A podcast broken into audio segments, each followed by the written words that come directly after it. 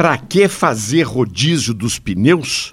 Para que eles tenham um desgaste mais uniforme e maior durabilidade. O problema é que muitas oficinas, até de concessionárias ou borracheiros, não fazem o rodízio correto conforme especificado no manual do automóvel e o fazem em X, cruzando rodas dianteiras com as traseiras. Mas nem sempre este é o rodízio recomendado, pois ele pode variar em função do carro ter tração dianteira ou traseira ou tração nas quatro rodas. Se, por exemplo, o carro tem tração dianteira, os pneus da frente vão para trás do mesmo lado, os traseiros vão para frente em X e o contrário no caso da tração traseira.